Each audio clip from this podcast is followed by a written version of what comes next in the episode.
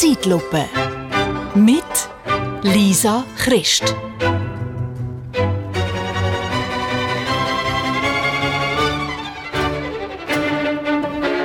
Kennt ihr das? Wenn ihr online wollt Ferien buchen und plötzlich ploppt so ein Fenster auf, wo drinnen steht, dass gerade in dem Moment auch 20 andere Leute genau das Angebot anschauen und dass es nur noch ein Zimmer zu diesem Preis hat.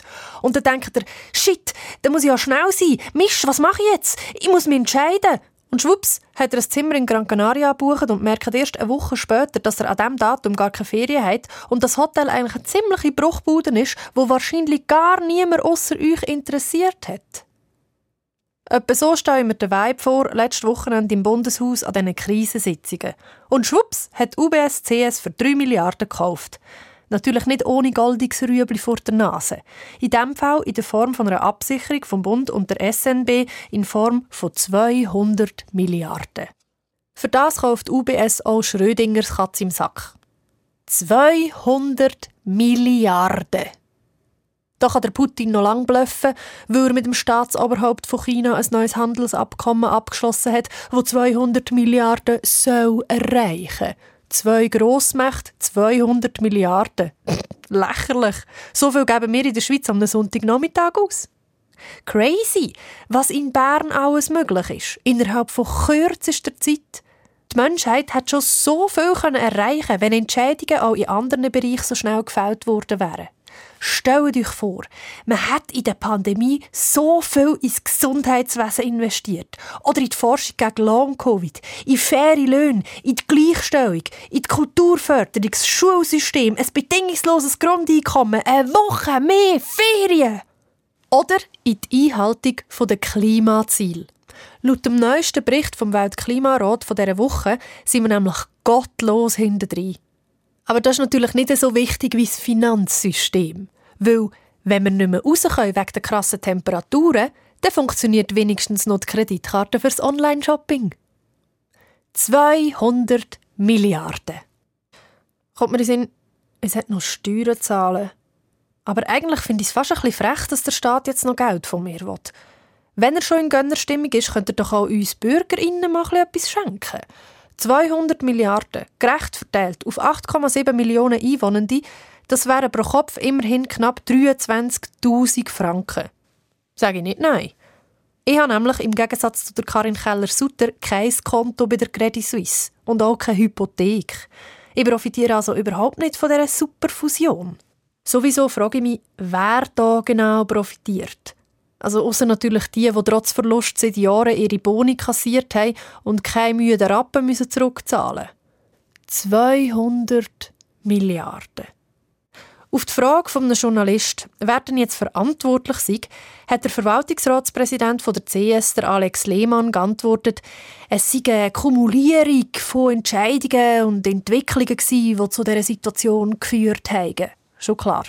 Und am Ende sei eigentlich der Tweet vom australischen Journalist David Taylor geschuld. Und natürlich Social Media. Ja, Social Media. Social Media hat falsche Entscheidungen getroffen, sich völlig verspekuliert, ist hochriskante Geschäfte eingegangen und hat sich trotz Verlust milliardenhöhe Boni und millionenhöhe Löhne ausgezahlt. Sau Social Media! 200 Milliarden. Ich habe so viele Fragen. Wo ist eigentlich die unsichtbare Hand? Und wo regelt der Markt? Ist der Staat die Versicherung der Bank? Zahle ich meine Steuern bei der SNB ein? Wieso kann ich bei denen kein Konto machen? Und wieso hat nicht die SNB die Credit Suisse gekauft, wenn sie so günstig ist? Okay, in der DDR hat das mit der Staatsbank auch nicht so gut funktioniert. Also Banken doch lieber schön vom Staat trennen.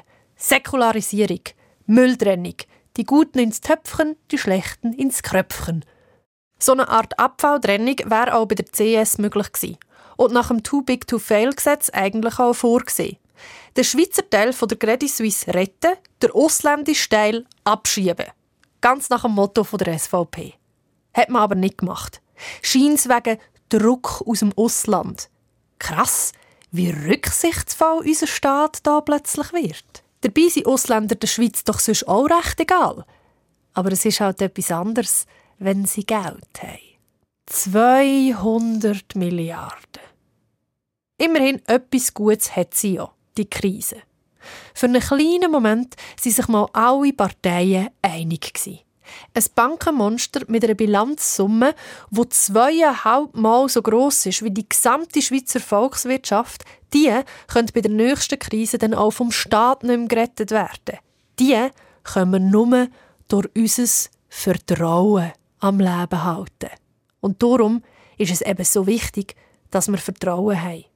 Schließlich ist es bei der CS auch am Vertrauen gescheitert. Und am Vertrauen scheitert es überall in der heutigen Zeit. Also los, fassen wir neue Glauben in die mächtigste, identitätsstiftendste Instanz der Schweiz, in die super giga megabank mit Monopolstellung, in unsere jetzt noch grössere, noch bessere, noch krassere Banken über Mutter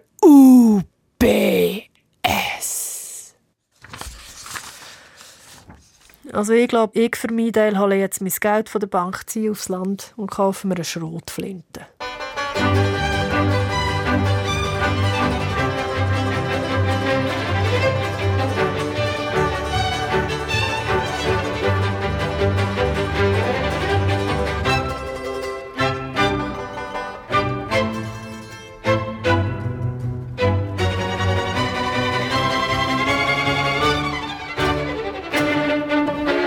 Zeitlupe